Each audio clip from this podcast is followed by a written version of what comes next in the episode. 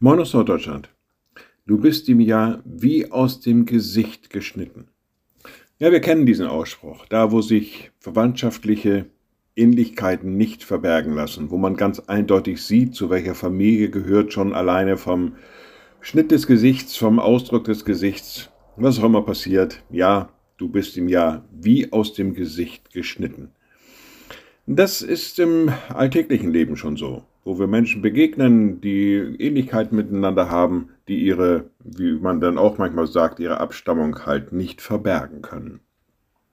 Das geht aber auch in geistlichen Dingen, dass man wie aus dem Gesicht geschnitten daherkommt. Denn im Galaterbrief schreibt der Apostel Paulus, die aus dem Glauben sind, das sind Abrahams Kinder. Also auch da ist es möglich, durch den Glauben dem Abraham wie aus dem Gesicht geschnitten zu sein. Setzt ein bisschen Bemühen voraus, setzt ein bisschen Aufwand voraus, aber eventuell könnte man von dir und von mir auch sagen, du bist ja dem Abraham wie aus dem Gesicht geschnitten. Liebe Schwestern und Brüder, ich lade Sie ein zu einem kurzen Gebet und anschließend zu einem gemeinsamen Vater unser. Ein mächtiger Gott, guter himmlischer Vater.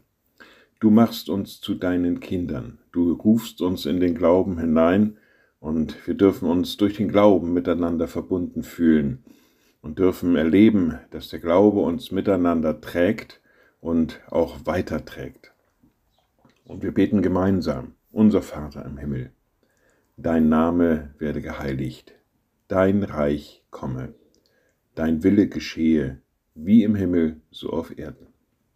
Unser tägliches Brot gib uns heute und vergib uns unsere Schuld, wie auch wir vergeben unseren Schuldigern.